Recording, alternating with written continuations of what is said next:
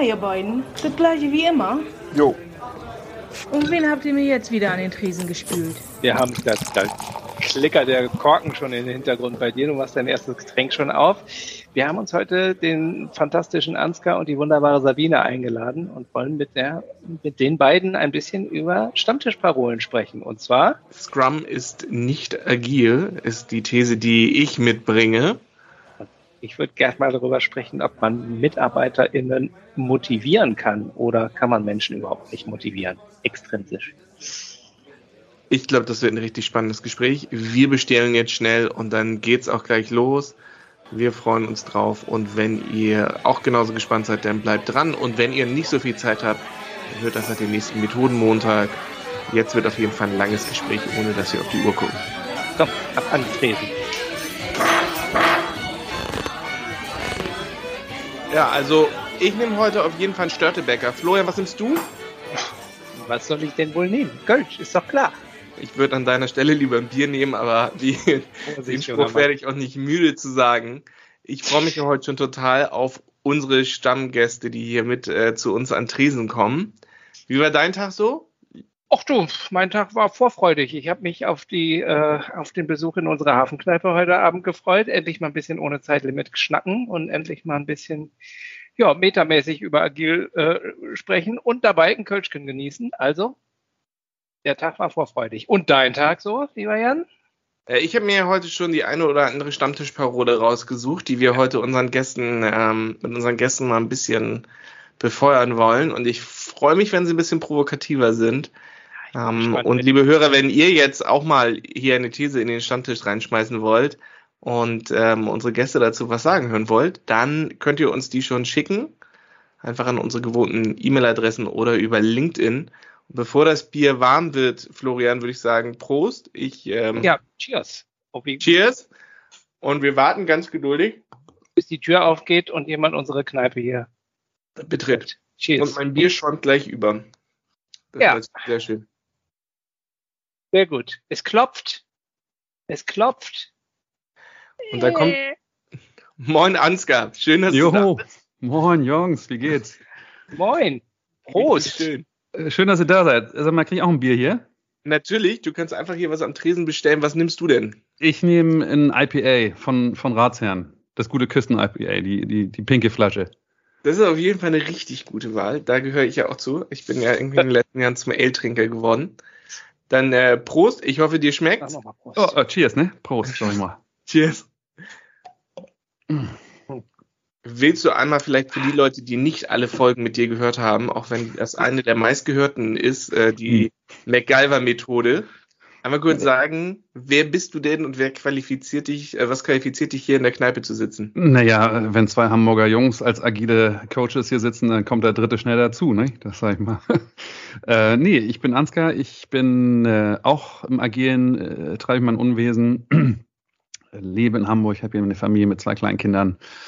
Und äh, ja, darf seit ein paar Tagen wieder on the road sein. Das ist total schräg. Also ich bin mal gespannt, was ihr so erzählt, ob ihr schon wieder ein paar Leute in Live in, und in Farbe, in Präsenz gesehen habt. Ich komme gerade von meinem äh, einen meiner Auftritte sozusagen zurück und man muss sagen, es ist wieder gewöhnungsbedürftig. Ja?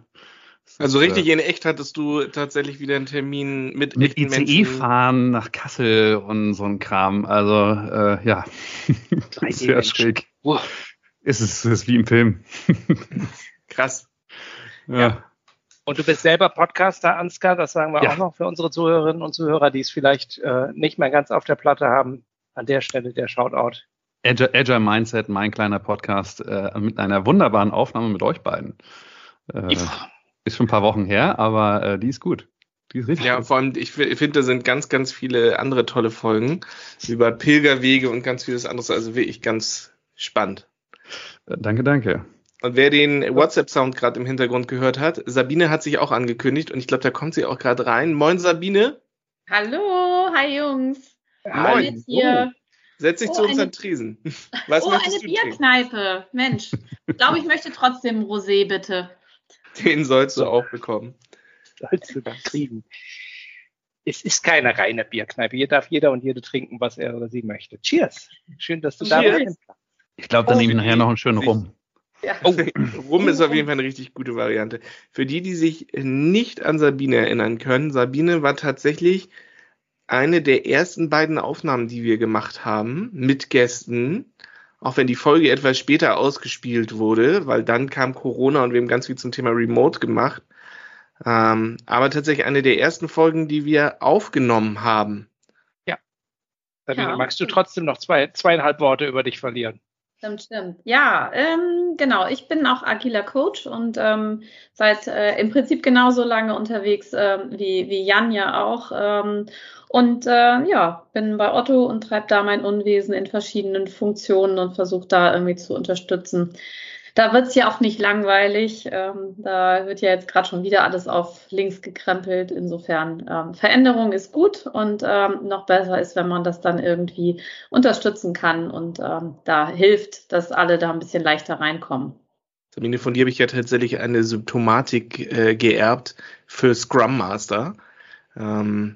Ich weiß nicht, ob du dich daran erinnern kannst. Natürlich kannst du dich daran erinnern, dass du mal mich als Scrum Master, in meiner Wahl als Scrum Master als Papa-Schlumpf beschrieben hast. Ja. Das Papa-Schlumpf-Syndrom habe ich gerade bei einem Scrum Master bei uns in unserem Team diagnostiziert und dann auch genau darüber mit ihm geredet, wie du damals mit mir darüber gesprochen hast. Was hilft es denn dem Team, wenn der Papa-Schlumpf alles aus dem Weg räumt? Das war auf jeden Fall schon mal wieder ein ganz großes, ähm, ganz große Erinnerung an dich und die ganzen schönen Gespräche, die wir haben. Umso schöner, dass du jetzt hier bist. Sehr schön. Ja, ich freue mich sehr. Ich bin gespannt auf das Experiment und ähm, wie das sich so anfühlt. Einfach mal, mal so Klönschnack. Ja, Jungs, wie fühlt sich das an, so befreit von Zeit und Limit? Äh, normalerweise guckt ihr auf die Uhr und es muss losgehen und es muss, äh, muss schnell gehen. Andrea, es ist genau das, weißt du, dass ich mich schon dreimal ertippt habe, dass ich auf die Uhr geguckt habe, um zu gucken, wie lange ich jetzt noch habe. Und gar nicht so. Äh, ja, äh, pass mal auf, äh, die ersten zehn Minuten sind um, du musst gleich schon wieder Schluss machen. Ja, genau, zehn Minuten sind um. Florian, was hast du heute gelernt? Wir müssen raus. Wir Letzte Stage ist vorbei, ja. so jetzt geht's mal in Gather Data. Ja, genau. Zack, zack. Zack, zack, zack. Nee, wir wollen gar nicht ja so gepunktet haben. Trotzdem haben wir zwei Thesen mitgebracht, über die wir heute mit euch sprechen wollen. Florian, möchtest du zuerst oder soll ich zuerst die These, die Stammtischparole? Mach mal, äh, bring mal deine Stammtischparole mit. Ich bin äh, sehr gespannt, äh, was, ja. was du uns jetzt hier um die Ohren feuerst. Ja, ich auch. ja. Scrum ist nicht agil. Und ich sage euch auch warum. Ein System, das mit so starren Regeln arbeitet, entwertet die Experten dass die ihr System selber gestalten sollen und die Probleme aus dem Weg räumen, eigentlich bevormundet der Scrum-Prozess aller agil arbeitenden Teams. Schade, dass ihr es nicht sehen könnt. Ansgar rauft sich die Haare. Ich wollte gerade sagen, der beißt dir die Theke hier. In Tresen. Oh nein. Oh, oh wow. Ah, ja. da, da, da, da, weiß ich gar nicht, mit welchem Gedanken ich zuerst anfangen soll. das ist schön, ne? Also vielleicht hättest du noch die anderen Parolen lieben sollen. Aber das ist jetzt die für jetzt. Können wir eine auswählen? Hm. Sabine, willst du was dazu sagen, während ich mich noch sortiere? ähm, also ganz spontan so, also das ähm, irgendwie so ein bisschen hast du recht, das haben wir auch schon ein paar Mal gedacht, dass wir gedacht haben, meine Herren, da sind wir ganz schön eingesperrt in so ein Korsett und passt jetzt eigentlich jetzt zu dem, was wir hier gerade brauchen oder nicht. Ähm, und dann ist man ganz schnell dabei, es einfach auch vielleicht äh, ja wieder abzuschaffen oder zu verteufeln oder zu sagen, funktioniert für uns nicht. Ähm, ja, und äh, dann, dann landet man vielleicht bei sowas wie Kanban oder ich weiß nicht, oder man setzt noch ein OKA drauf, weil das irgendwie alles nicht so ist, wie man es eigentlich haben will. Und ja, also ein Stück weit kann ich die These nachvollziehen, aber ähm, sie hilft natürlich auch an vielen Stellen. Also wo man sonst nur ins Dunkel guckt, sozusagen. Ich hm. glaube, es war was in Ansgars IPA, weil der wird ganz grün langsam um die Nase. nee, also äh, äh, bitte nicht falsch verstehen. Ich, ähm, ich kann das schon verstehen und es ist für viele, die es einführen, die denken so, oh Gott, und das und das und das. Also ich, ich, ich merke halt, dass es ähm, einigen Leuten echt hilft. Ne? Also die Leute, die äh, von der Typologie her so ein bisschen äh, Riemann Thomann so, ne, die, die, die Bewahrer sind, die, äh, die Dauertypen sind, äh, für die sind die Strukturen gut, weil sie sich dran festhalten können und weil sie nicht direkt äh, losgelassen werden und irgendwie sich frei bewegen sollen. Ähm, insofern für die ist das eigentlich gar nicht schlecht. Und ähm, für die, die dann doch eher so die Wechsler sind und sagen, hey, nee, ich will alles neu machen, ich will, ich will das nicht, Ähm, bei, de, bei denen komme ich immer mit der Schuhari-Logik an. Sag, erstmal lernst du erstmal, mhm. dann, das, dann meister das mal so richtig, dass du so kleine Anpassungen vornehmen kannst und dann kannst du immer noch äh, neue Dinge entwickeln oder andere Sachen rausschmeißen oder was ich was. Ähm, aber um das zu, zu können, musst du es getan haben und nicht nur gelesen haben. Und ähm, also das ist schon, schon ein Credo, dass ich, wenn Leute irgendwie was in Richtung Scrum machen wollen, äh, sehr viel vorbete und sage, Leute, bitte, wenn ihr anfangt, nicht, nicht direkt die ersten 20 Anpassungen vornehmen, sondern macht mal erstmal und lernt erstmal, warum, weil es hat ja alles einen Grund, ja, warum sind diese Sachen da drin. Ähm, aber ich möchte das gerne ergänzen. Ich habe hm, nächste, übernächste Woche irgendwann kommt eine Folge bei mir raus. Ich habe jetzt gerade eine Sommerpause eingelegt, aber die kommt dann raus mit Ron, äh, Ron Quartel oder so ähnlich spricht er sich aus, einem Amerikaner, der ein neues Framework vorgestellt hat. Und das ist ähm, äh, Fast heißt es. Und das ist mega cool, weil der hat sich gesagt, Mensch, das, was wir in Open Space machen, das können wir auch mit Teams machen. Sprich, ich schmeiß die Aufgaben an die Wand, was muss eigentlich erledigt werden? Und dann sollen sie sich gefällig selber organisieren. Ja, es ist noch mehr an der Chaos-Szene dran. Gefühlt gar keine Regeln mehr, nur wie so ein Open Space-Format. Und die Teams bilden sich automatisch, die treffen sich alle zwei Tage und gucken so ein bisschen, was sie geschafft haben und, und tauschen sich untereinander aus. Ähm, und das fand ich sehr faszinierend, äh, als ich mit ihm drüber gesprochen habe, weil er sagt, naja, anfangs hatte ich Schiss ohne Ende, ob das wohl gut geht. Und zeigte sich aber, nö, es geht sogar sehr gut, weil ähm, und er hat diese Idee damals tatsächlich auf dem Open Space gehabt, wo er gemerkt hat, dass, ich weiß nicht, was er gesagt hat, glaube ich, 400 Leute sich halt für eine Konferenz von alleine organisiert haben. Und innerhalb von 20 Minuten standen die Breakouts und die Themen und so, wie krass ist das denn? Und ja, warum machen wir es bei der Arbeit nicht genauso?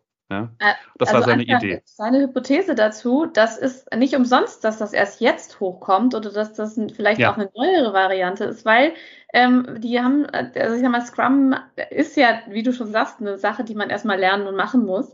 Und irgendwann kommt man ja an so einen Punkt und eine gewisse Reife braucht es vielleicht schon. Und vielleicht braucht es auch einen bestimmten Schlag Menschen und Kollegen, die äh, dann solche Sachen eben auch tun können. So und je nachdem, für was für eine Facette man was einsetzt, ähm, das meinte ich auch eben mit nicht nach dem Motto, schmeiß mal alles über den Haufen, bastel dir deine eigenen Net äh, Frameworks, sondern ähm, probier es halt aus und wenn du irgendwann merkst, es funktioniert nicht, dann ist es vielleicht also nicht das Richtige oder man muss einfach nochmal überlegen, ist eigentlich der Kontext der richtige, in dem ich es gerade einsetze. Ne? Das ist eh das Wichtigste. Ja. Ja. Können, denn, können denn Frameworks generell agil sein? Oder können nicht Frameworks nicht einfach nur den Rahmen für Agilität schaffen und setzen? Also ich finde es ja. so schön, wie du eine Aussage in eine Frage verpackst. Weißt du? also, ah. also, nee, nee, nee, ich nehme das schon als Frage. Vorsichtig. Nee, also, ich wollte gerade sagen, ich wusste, Ernstka wird das challengen. Der wird mir das so ein bisschen, mir fällt dazu ein, Boxes are for dead people. Also wenn du eine Kiste hast, wo du dann, dann ist es irgendwie so, dann passiert auch nicht mehr viel mit den Menschen. Das finde ich eigentlich auch immer ganz schön, dass das, ähm, dass man schon auch irgendwie eine Flexibilität im Kopf mitbringen muss. Ich sage das ja, also diese These kommt ja nicht von ungefähr, ne? Wisst ihr, was mich so richtig stört? Wenn du von einem agilen Team redest, auf einem Scrum-Tisch oder so, mit anderen Coaches und ist so, und die haben jetzt das so und so angepasst und dann kommt, das ist falsch, von irgend so einem äh, Typen, der dich am liebsten gleich mit seinem Scrum-Book äh, verprügeln möchte, weil das Team hat jetzt Story Points angepasst. Die nutzt nicht die angepasste Fibonacci-Folge. Äh, das Stand-up ist jetzt nachmittags und nicht morgens. Überhaupt, die haben zwei POs, auch wenn, die, weißt du, also dann kommen halt gleich so Regeln und es wird gleich gesagt, das ist falsch. Und ich glaube, das ist halt etwas, weswegen ich so, ich so sofort dagegen, also das, das, löst bei mir so einen ganz starken Widerstand, weil das halt mein Grundprinzip im Agilen so widerspricht, dass nämlich die besten Architekturen und Anforderungen und Designs immer von selbstorganisierten Teams kommen, die ihre Probleme am besten kennen und dafür Lösungen entwickeln.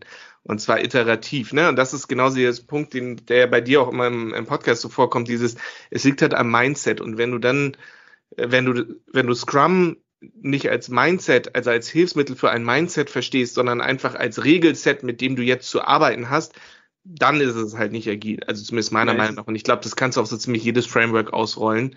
Ähm, das kann ein super Startpunkt sein, aber wenn du dann das Team, das merkt, das, da passt etwas nicht für sich, da drin hältst, nur weil es halt irgendwo mal irgendjemand geschrieben hat und denen die Freiheit nimmst, das System anzupassen, so wie sie es gerade brauchen, dann ist es aus meiner Sicht halt nicht mehr agil, sondern ein Prozess, den du halt nur verfolgst, um Prozess zu verfolgen. Ja, also ich finde das ähm, total spannend. Ähm, ich ich kenne genau die gleichen Dogmatiker, ja, die dann immer sagen, ja, du machst ja Scrum Butt, wo ich dann, ich sage, buttet gleich, aber äh, nicht bei mir.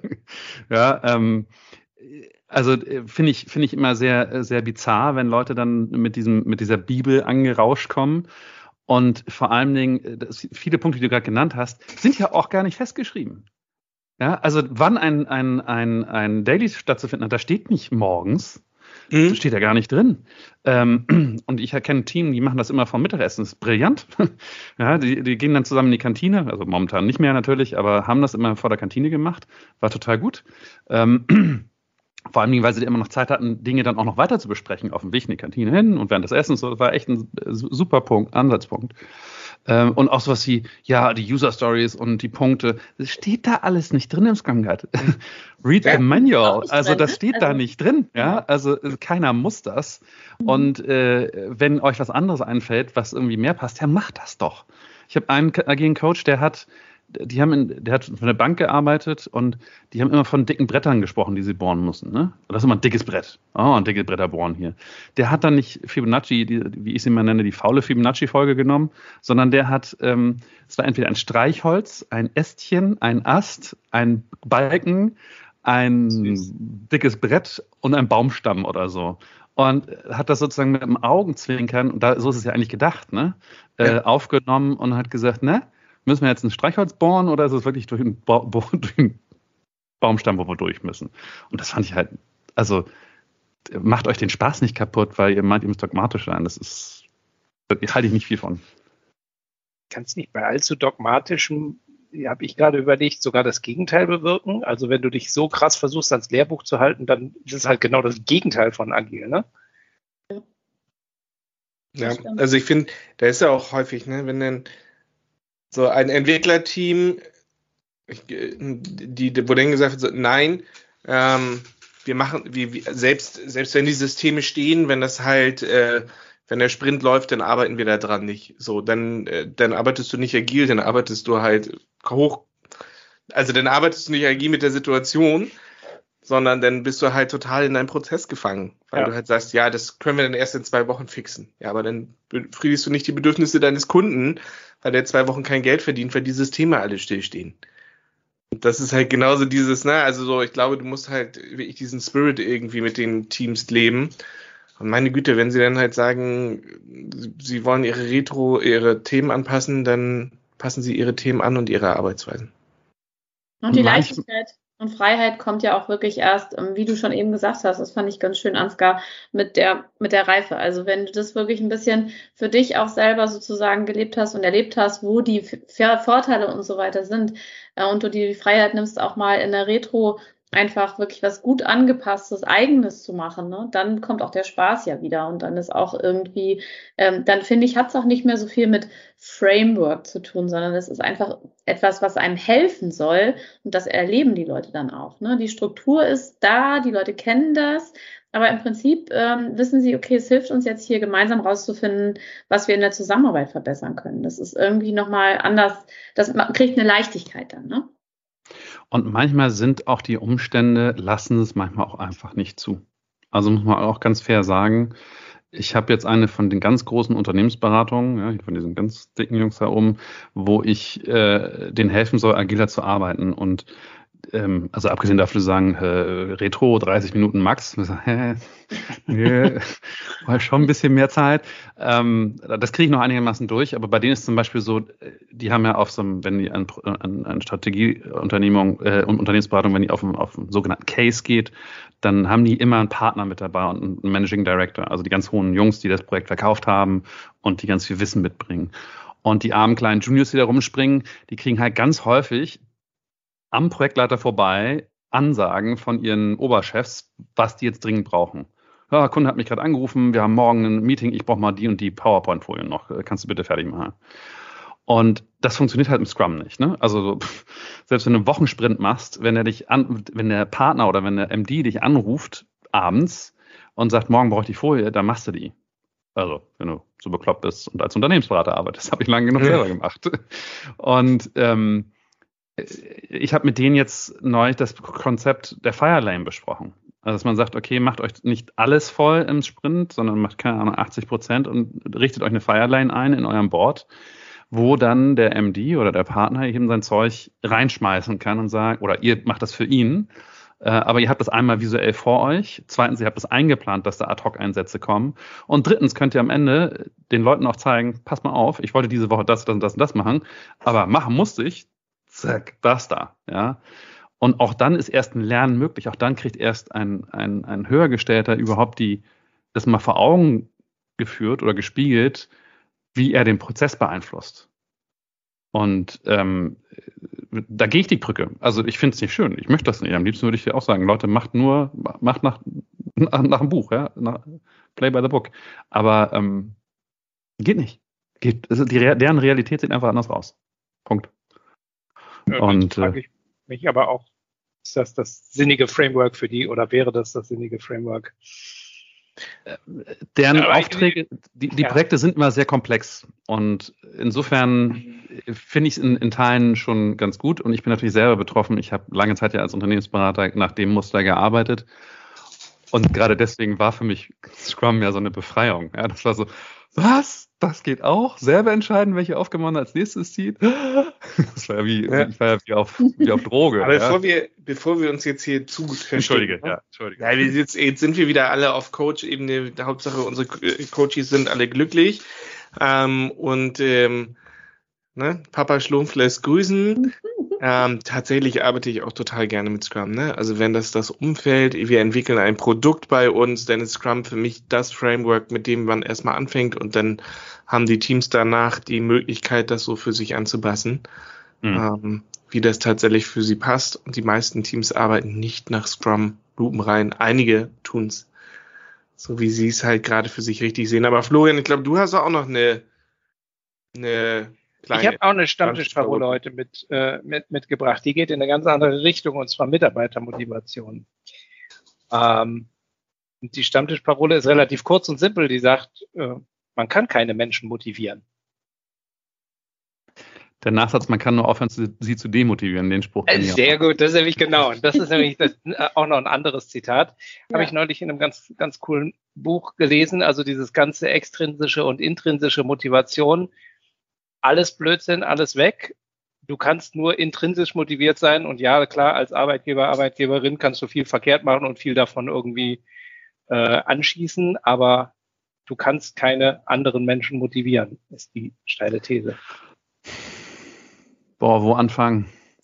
Ähm, also Motivation finde ich total spannend und ich glaube, dass Selbstorganisation, wenn sie richtig gemacht ist und nicht Selbstüberlassung ist, ist die sehr motivierend. Und ich, ich, ich liebe Dan Pink. Ähm, da gibt es dieses wunderbare Drive, YouTube. Ne? Drive ist das Buch und dieses Video, YouTube, ähm, mega cool, dieses gezeichnete ne, auf dem Whiteboard, äh, The Surprising Truth About What Really Motivates Us. Also das ist ein kleiner, kurzer Vortrag, zehn Minuten oder sowas von ihm. Und ich liebe dieses Video, ich zeige das ständig in meinen Trainings, weil es so, so wunderbar auf den Punkt bringt. Die Studienlage sagt ganz eindeutig, hör auf, Leute mit einem Bonus zu, zu motivieren. Es gibt ein paar, wie gesagt, hm, Unternehmensberater in meiner Ecke, da gibt es ein paar, die finden das echt toll, die sind so stark vom Geld motiviert, die, dass sie alles dafür tun. Aber das Gros der Leute, da demotivierst die Leute eher mit. Wenn du ja, den Geld lange, gibst, wie lange motivierst du jemanden mit Geld? Also, ja, gut, das kommt noch dazu. Genauso. Ja, also, ja. ja. Will ich jetzt sagen, also die, die ganzen Ansprachen von den Trainern in der Pause sind für euch komplett hirnrissig. Das heißt, die Trainer müssen in der Pause kein Wort sagen, weil eigentlich, egal ob die Mannschaft 5-0 hinten liegt oder nicht, ob der was sagt oder nicht, ist total egal, weil Menschen können ja andere Menschen nicht motivieren. Die Spieler müssten eigentlich schon aus sich heraus motiviert sein. Ob die das Energielevel haben, ist noch wieder eine andere Frage. Aber also ich, ich glaube, Energie anpeitschen kann so ein, so ein Trainer, wenn wir jetzt beim Fußballcoach in der Halbzeitpause waren, äh, äh schon. Aber ich hoffe mal, dass die Fußballer und Fußballerinnen selber aus sich heraus zumindest motiviert sind zu gewinnen. Und es ist eine Frage der Dauer. Wie nachhaltig ist das? Ich glaube schon, dass du kurzfristig Motivation erzeugen kannst. Ansonsten würden Leute wie Tony Robbins nicht, nicht äh, drei Messerhallen gleichzeitig füllen mit Leuten, die jeweils mehr als 1000 Dollar zahlen, um ihn zu hören. Ähm, also ich glaube schon, dass man kurzfristig sowas wie Motivation erzeugen kann und Leute heiß machen kann. Klar, logisch. Aber das ist ja nicht nachhaltig. Immer ein bisschen weg von der Mitarbeitermotivation, ne? Aber ich frage mich gerade, wenn du irgendwie zu so einem Guru auf eine Messe gehst und dann aufgepeitscht wirst, ist das Motivation, wenn du danach total on fire bist irgendwie? Wahrscheinlich Eine Form von Motivation. Ja, also Hype, ja. Rausch, sonst was. Wo ist mein Bier? Sekunde raus. Ja, genau. so ein bisschen angezündet, ne? Aber es ist ein, vielleicht ist es auch so ein bisschen so ein Strohfeuer, ja. Also richtige Energie kommt halt, äh, wenn das dicke Brett äh, sozusagen brennt und man wirklich ähm, ein Thema hat, also ein, ein, Lebensthema oder irgendwas mitbringt. Das erhält einfach auch eine kurze Demotivation aus. Also um dein äh, Bild mit der, mit der Mannschaft in der Kabine aufzunehmen, ähm, ich glaube, dass man in dem Moment einfach dafür sorgen muss, dass die vielleicht sich über äh, Dinge, die passiert sind, schneller, schneller über die Probleme, die sie hatten, hinwegkommen, ja, um wieder zu dem Punkt der Motivation zurückzukommen. Also in Anführungszeichen ein Stück weit ablenken ja. von dem Frust oder dem Ärger oder meinetwegen dem Foul, was da unfairerweise nicht gepfiffen wurde oder was auch immer, ja, also um bei dem Bild zu bleiben und so ein bisschen äh, wieder zurückzukommen zu dem. Aber ich sag mal, die wirkliche Energie entsteht, glaube ich, nicht durch eine Brandrede. Ich würde sogar sagen, besonders bei Führungskräften ist es wichtig, dass sie motivieren und zwar nicht, indem sie sagen, du kriegst mehr Geld, finde ich immer ist eine schwierige Motivation, aber indem sie sich mit ihren eigenen Kollegen, für die sie Verantwortung übernommen haben, so auseinandersetzen, dass sie ihnen klar machen können, wie hat dein Handeln konkrete Einfluss auf deine Motivatoren. Also wie schaffen wir dir ein Umfeld, das dich motiviert? Na, also jetzt Florian zum Beispiel wüsste ich, könnte ich total demotivieren, wenn der ab morgen keinen Gestaltungsraum und keine Autonomie mehr um ihn hat. Also ich denke da gerade ans Scarf-Modell. Ne? Also das würde ihn, ich wahrscheinlich könnte ich ihm das Doppelte an Gehalt zahlen, wenn er ab morgen nur noch Schrauben in ein Brett drehen muss den ganzen Tag, würde er seinen Job aufgeben. Andere Menschen würden sagen, cool, dann drehe ich halt acht Stunden den Schrauben in den Knopf und hör, macht währenddessen irgendwas anderes in meinem Kopf ziemlich in eine kleine Traumkammer zurück. Weißt du, also es, gibt ich, Tage, glaube, es gibt Tage, an denen ich am liebsten nur Schrauben drehen wollen würde.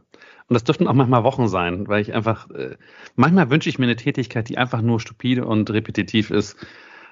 Aber da wird es mich relativ schnell mit kaputt machen. Aber, aber nochmal zur Motivation. Sind wir dann vielleicht eher bei dem Punkt, du kannst keine Motivation schaffen, wo keine ist.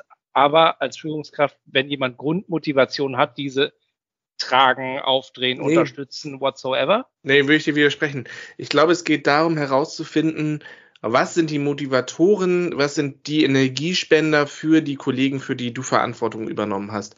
Und denen dann ein Umfeld zu schaffen, wo sie diese Motivation erfahren mit ihrem Handeln. Und das kann, äh, weißt du, ich, ich denke gerade an, an den ehemaligen Pförtner von Gruner und Ja. So, der saß da jeden Morgen mit dem breitesten Strahlen. Das war die größte, der ist inzwischen in Rente. Ich, Florian, wie hieß Schade. er noch? Also, der Typ war der Hammer. Der hat diesen Job gelebt. Der hat jeden Morgen tausend Kollegen von Gruner und Ja begrüßt und ständig irgendwelche Witze rausgeholt, gelacht. Der kannte so gut wie jeden. An seinem letzten Tag konntest du im halben Verlag irgendwie spüren, ähm, oh Gott, jetzt geht er und alle hatten irgendwie so ein komisches Bauchgefühl, weil der Typ hat seinen Job gelebt. Der fand es richtig großartig. Der saß da vorne, hat tausend Leute jeden Morgen begrüßt und hat gesagt, mega gut. Und der hatte eine Motivation dafür. Und ich glaube, das kannst du bei ganz vielen schaffen, wenn du den Umfeld schaffst, in dem sie wirklich das tun, was sie wollen. Ja, aber hatte er die Motivation, weil der wirklich selber gehypt war? Oder hat der einen Chef oder eine Chefin gehabt, die, der oder die jeden Morgen angefeuert haben? Um nee, ich glaube nicht Coach-Beispiel zu bleiben oder Trainer. Ich finde es halt ein bisschen, äh, ein bisschen kurz motivieren, nur darauf zu beziehen, dass du irgendjemanden anfeuerst, sondern motivieren kann auch sein, dass du das Umfeld schaffst, das den Mitarbeiter motiviert. Ich mache nochmal einen Schritt nach vorne. Aus meiner Sicht müssten Führungskräfte sogar ähm, in der Lage sein, äh, den Menschen zu helfen, selber zu erkennen, was für sie wichtig und richtig ist. Also dieses fremd von außen irgendwas zu führen, ähm, da, das ist in meinem, in meinem Führungsbild in der Zukunft nicht mehr, sondern da ist es wirklich, ähm, dass die, dass die einfach sagen, wie, wie gut kennst du dich selber? Ich helfe dir, selber zu erfahren, wo du gerade äh, wo du gerade stehst, was du brauchst, was für dich gut ist. Und dann musst du natürlich den Mut haben und da kann ich dich vielleicht als Führungskraft auch unterstützen, ja, den Weg auch zu gehen, weil der ist ja vielleicht echt unbequem. Es fühlt sich halt an wie eine Utopie, ne? Dass wir, aber es ist das, was ein Friedrich Bergmann mit New Work eigentlich wollte, ne? Dass er gesagt hat, was willst du wirklich, wirklich? Und nicht irgendwie, was, keine Ahnung, du als Kind mal gelernt hast, was deine Eltern gerne sich von dir wünschen würden. Und es ist doch das Gleiche, was der, was der John Strelecki in seinen Büchern mit dem Big Five for Life letztendlich ja postuliert ist. Finde die fünf Dinge, die du in deinem Leben erreichen möchtest und äh, richte dich danach aus und deinen Job danach aus. Und wenn dein Job da nicht drauf einzahlt, auf diese fünf großen Dinge, die du erleben möchtest, die müssen ja eigentlich beruflich sein, das können ja auch ganz andere Themen sein. Aber wenn dein Job partout da nicht drauf einzahlen will, dann, dann hol dir bitte einen anderen, weil du wirst auf Dauer nicht glücklich werden im Ding. Genau, und genau da, pass auf, genau da bin ich jetzt, wo Motivation nämlich doch auch manchmal extrem so stattfindet. Manchmal hast du die Tage, wo du dich hängen lässt, ne? Und ich glaube, besonders wenn du das machst, was du wirklich, wirklich willst, kann es auch super anstrengend und frustrierend sein mittendrin. Natürlich. Das kann super nervig sein. Und manchmal, wenn du auf der Couch hängst und gerade durchhängst, so, so denn, also zumindest bei mir ist es denn häufig meine Frau, die sagt so, ey, steh jetzt auf und mach das jetzt einfach. Dann brauchst du einfach, manchmal brauchst du auch diesen Arschtritt, die Motivation von draußen, dass jemand sagt, jetzt krieg doch mal den Arsch hoch, du wolltest dieses blöde, du wolltest draußen das für die Kinder bauen, krieg hoch, setz dich hin, das Bauen macht dir Spaß, dass die Kinder nachher damit spielen macht dir Spaß, du hängst hier jetzt gerade nur rum, einmal kurz einen Energieimpuls, dann machst du es und dann zahlt es halt doch wieder auf deine große Motivation. Manchmal brauchst du doch den Arsch drin. Ach, mein lieber Jan, was wären wir ohne unsere Frauen? Ich, das kommt mir gerade so bekannt vor. da kann ich nichts hinzufügen. Ja, natürlich. Äh, und es ist auch in Ordnung, mal nicht motiviert zu sein. Und ich glaube, äh, kein Mensch ist, ist dauerhaft 365 Tage im Jahr auf einer Motivationswelle unterwegs. Äh, das ist, das ist nicht ausgewogen, das ist nicht gesund und auch Leute, die ihren Traumjob haben, haben Tage, wo es äh, äh, vorsichtig, ich will kein falsches Wort sagen, wo es nicht gut läuft. Ja? Ähm, also das klar. Also Motivation ist nicht immer prä, immer präsent und immer da und es gibt Tage, wo es halt schlecht. Läuft halt nicht.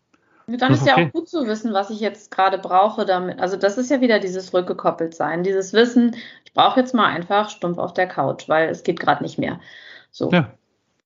Oder es gibt auch äußere Umstände. Also äh, ich habe einen ganz schlimmen äh, persönlichen Verlust hinnehmen müssen. Dann bist du einfach scheiße drauf. Und das bist du auch nicht nur einen Tag, das bist du dann auch lange. Ja, und ähm, ja, also ist okay.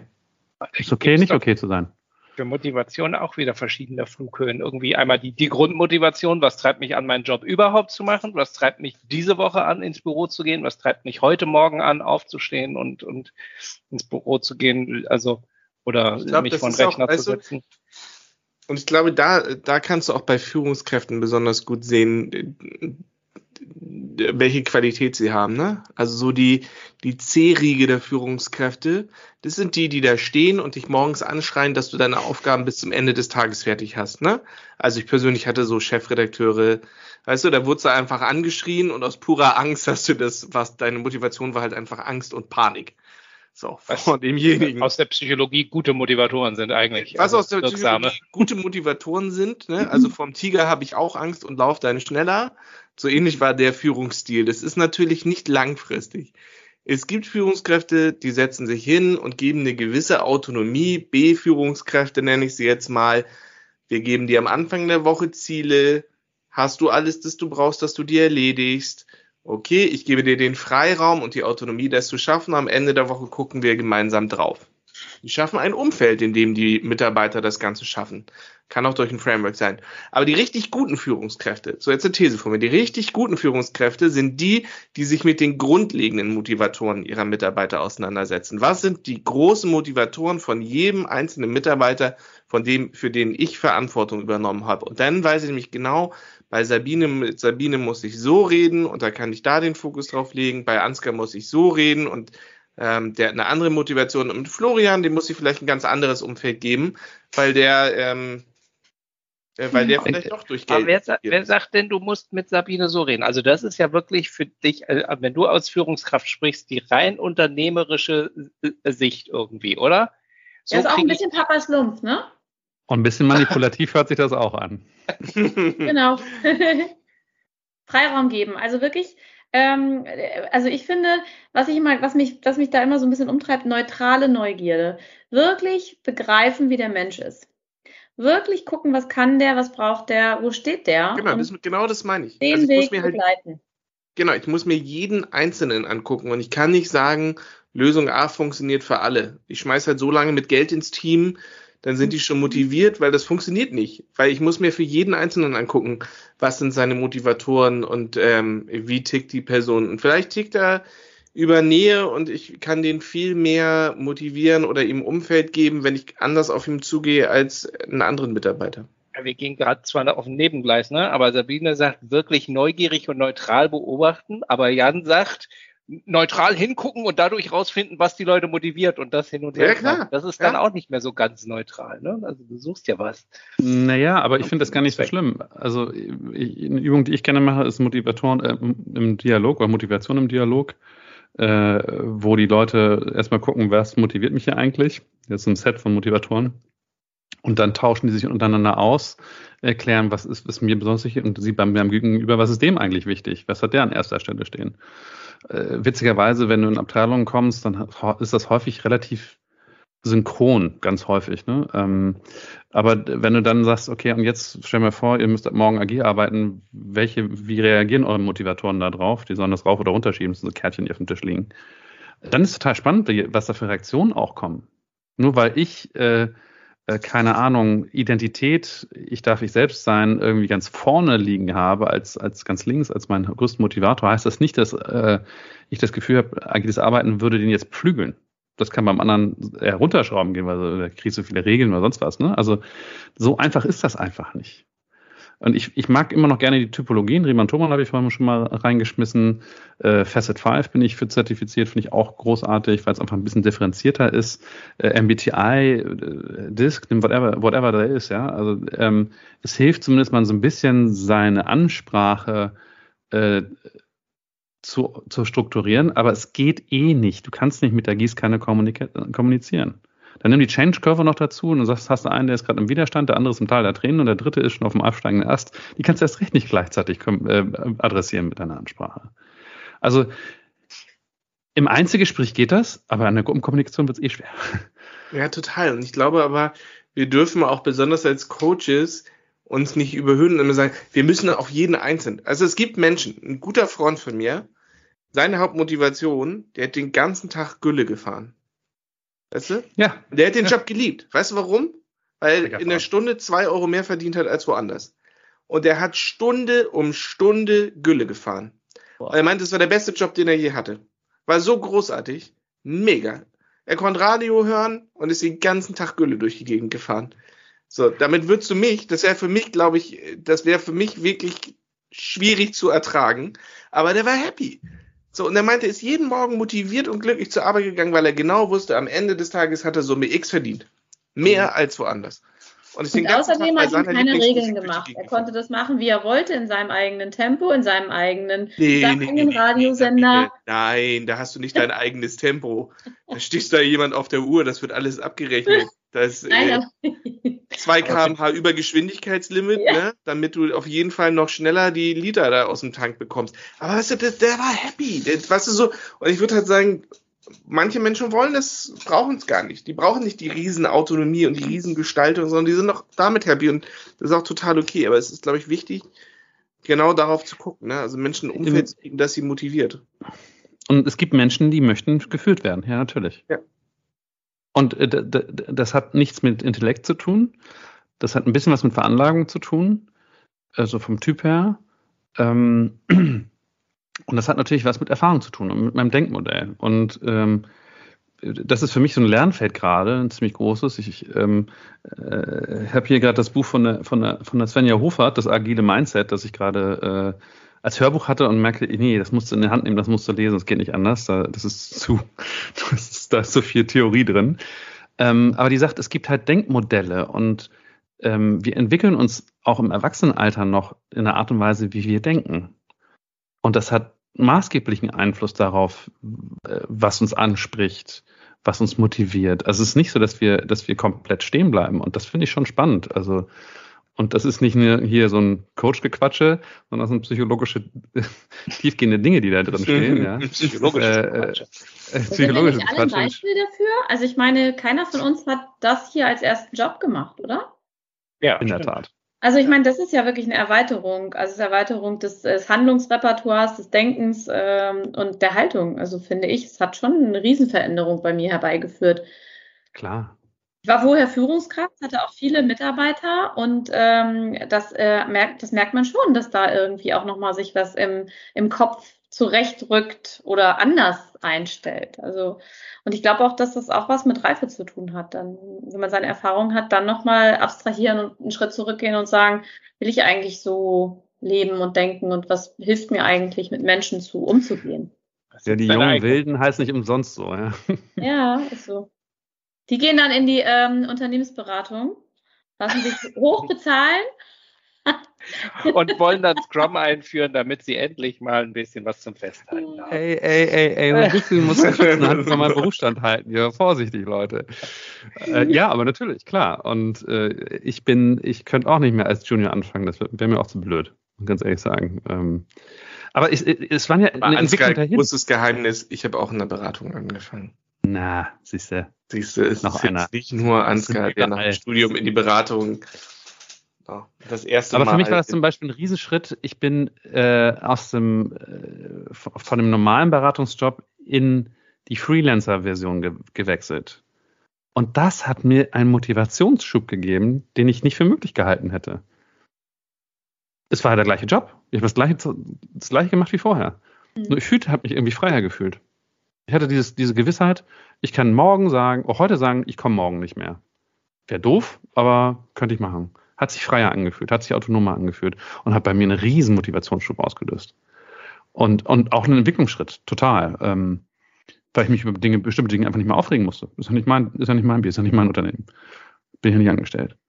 Ja, ganz spannend. War, also das ist, ja. das ist wirklich so. Man hat eine Erfahrung, auf der baut man auf. Ich habe damals ähm, angefangen, ganz, äh, ja, sag ich mal, direkt nach dem Studium bin ich in eine damals Internetagentur gewechselt. Es war damals hm. noch ganz ganz fancy und es gab noch nicht viele und äh, ne, das war irgendwie eine ganz aufregende Zeit.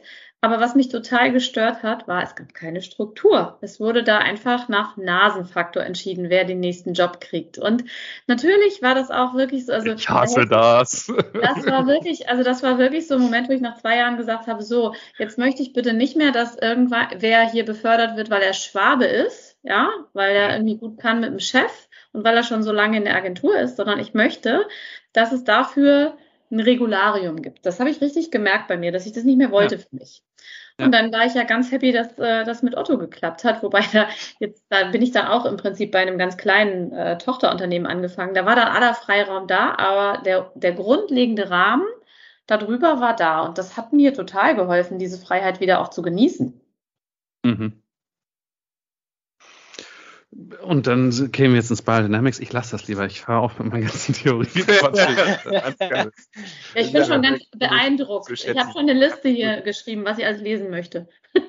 Du, ich, ist, ist nicht alles unkritisch, ne? Also mit dem Game Mindset, ich bin da noch nicht so. Muss ich noch gucken, ja, ob ich vor da. Vor hat die den Buchtitel von deinem Podcast geklaut. Also. Ja, das finde ich auch eine Frechheit. Also, ihr müsst also Literaturverzeichnis erstellen hier für diese Folge, bitte.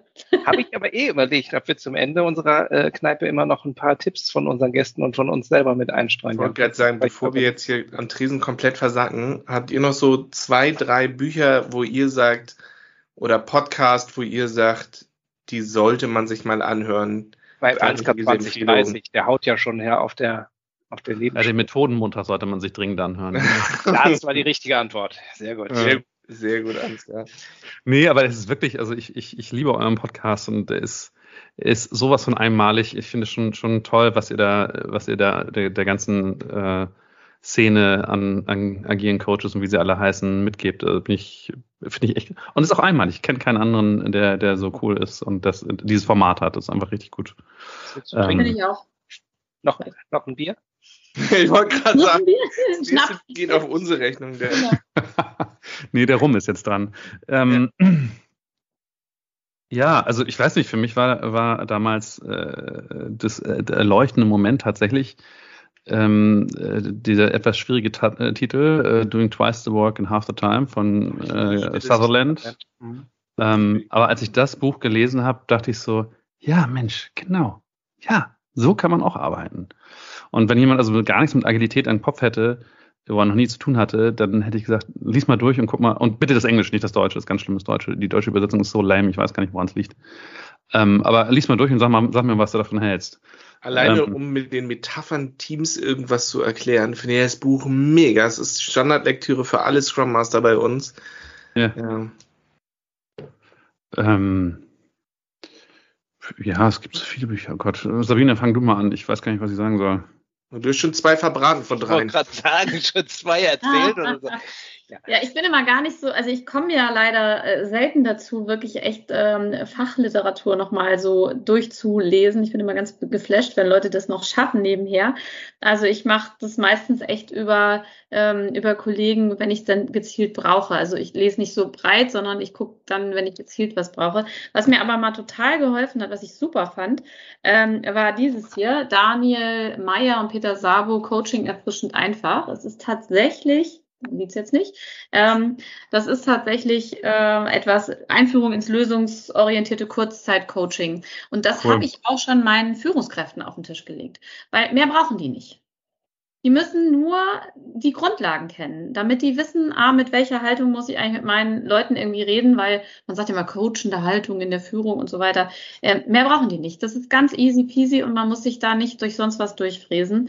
Ähm, ich habe natürlich auch diverse Bücher gelesen und fand auch mal eins ganz gut, wo es um spiralförmige Karrieren ging. Das fand ich ganz schön, dass man halt auch mal, sag ich mal, die Führung loslassen kann und muss und vielleicht auch mal zwischenzeitlich einen anderen Job machen kann, um dann die nötigen Abstand zu haben, um dann wieder, sag ich mal, ja, angreifen ist jetzt sehr martialisch, aber um dann wieder mit einer neuen Sicht und einem frischen Blick auch wieder in eine Führungsrolle reinzugehen. Hm. Ja gerade diese Woche bei, bei LinkedIn äh, empfohlen, Monkey Management. Das geht nämlich in die gleiche Richtung als, als, als Sabine hat dazu mal eine Retro-Methode gemacht mit einem kleinen Äffchen auf dem Tisch. Ja, genau, das ist nämlich der Affe Vielleicht noch ein Methodenmonat. Ja. Ich aber jetzt hören. Was war das? Bitte. Oh, sehr gut. Das ist mein, mein persönliches Ding auch. Äh, ich habe nämlich auch so einen kleinen Papaschlumpf. Also ich nehme auch gerne die Äffchen, die mir einer mitbringt. Also es gibt ja dieses Bild, ich glaube, es war mal der äh, Five-Minute-Manager oder wie heißt das? Ähm, der Klammeraffe. Und, mhm da gibt's dann, äh, sag ich mal, dieses Bild von jemandem, der kommt rein und der hat einen Affen auf der Schulter und sagt seinem Chef, ich habe hier folgendes Problem und am Ende verlässt er das Büro und der Chef hat den Affen auf der Schulter. So. Und ähm, das ist halt bei, das ist bei mir auch so immer so ein Thema, wo ich dann denke, ja, die Leute lassen gerne mal Affen bei mir. Und äh, das hilft natürlich überhaupt nicht, wenn man eigentlich als Coach oder auch agiler äh, Begleiter irgendwie dafür sorgen soll, dass die Menschen ihre Themen selber angehen. So. Und das hat, hat mir immer geholfen, sozusagen diesen Affen auch in den Raum zu stellen und zu sagen, hier ist der Affe und den nehme ich nicht. Den nehme ich nicht auf den Schuss, das ist euer Affe. So. Und äh, ja, das hat mich dann auch so ein bisschen begleitet dadurch. Und die wissen das auch schon, die Kollegen, wenn ich mit meinem Affen irgendwo hinkomme, dann wissen die, ah, scheiße, jetzt müssen wir wieder arbeiten. Oh, jetzt kommt sie wieder nicht mit einer Beratung und einer Lösung. Nein, jetzt müssen wir wieder über unsere Themen selber nachdenken. So ein Mist auch. auch. So, und wenn du den Affen nicht dabei hast, hast du das Superheldenkostüm an? Oder äh, wie muss ich mir das vorstellen? Das ist doch Jan, das ist doch Jan. Also, Nee, weil, weil das ist ja immer diese Gegenannahme, ne? Also wenn ich etwas ablade bei meinem Coach oder bei meinem Berater oder was immer das dann ist, so ja, der schafft dann jetzt meine Probleme aus der Welt. Ähm, diese Projektionen dann da rein. Puh, ja, nee, ist klar, sonst noch was. Genau. Abschlusspräsentation in der Coaching-Ausbildung, die ich ja mit genau. Sabine gemacht habe, war mein ja. Weg von Batman zu Alfred. Das war damals mit sehr viel Illustration mein Weg, wie ich in der Coaching-Ausbildung von Batman zu Alfred wurde und gemerkt habe, dass die Helden eigentlich die anderen sind und du als Coach eher derjenige bist, der im Hintergrund die Anzüge wieder heilen macht und dem Team hilft und manchmal die richtigen Fragen stellt, damit Batman auf die Lösung kommt. Aber Mr. Wayne. Mr. Wayne, genau. So, ich würde jetzt nochmal, das ist natürlich nicht abgesprochen, da ihr die erste Folge seid, habt ihr denn zwei Thesen, die ihr den nächsten Gästen um die Ohren hauen wollt, über die die sich mal Gedanken machen? Ja, also meine war ja, meine erste war ja irgendwie, äh, Agil, Agilität ist keine, äh, ist ein Mindset und keine Methode, aber das ist natürlich viel zu langweilig, wenn, nach dem, was ihr heute mitgeschleppt habt. Also da, da, muss man sich ja was anderes einfallen lassen. Mm, aber so spontan, das muss dann Gästen bitte das nächste Mal vor. Ich würde mal, ich würde mal sagen, ihr sagt es jetzt nicht, ihr schreibt uns die beiden Thesen, damit sich auch keiner darauf vorbereiten kann. Ah ja, das ist gut. Ne? Von da aus, die nächsten beiden Thesen kommen von euch. Wir freuen uns sonst auch noch auf Thesen, die ihr uns schreibt für den nächsten Stammtisch. Und wir freuen uns natürlich über Feedback, wie euch dieser Stammtisch gefallen hat in der agilen Hafenkneipe. Und ansonsten. Ja, trinken wir jetzt noch einen, aber da. Genau, wir machen jetzt die Aufnahme aus. Genau, what shall we do with the drunken PO? What shall we do? Yeah. Sehr schön. ja, Bevor genau. wir jetzt hier anfangen zu singen, oh, Leute, wir schmeißen euch jetzt aus der Hafenkneipe raus und wir quatschen noch ein bisschen ohne euch. Ciao. Link, link. Bis Tschüss. dann. Danke. Ciao.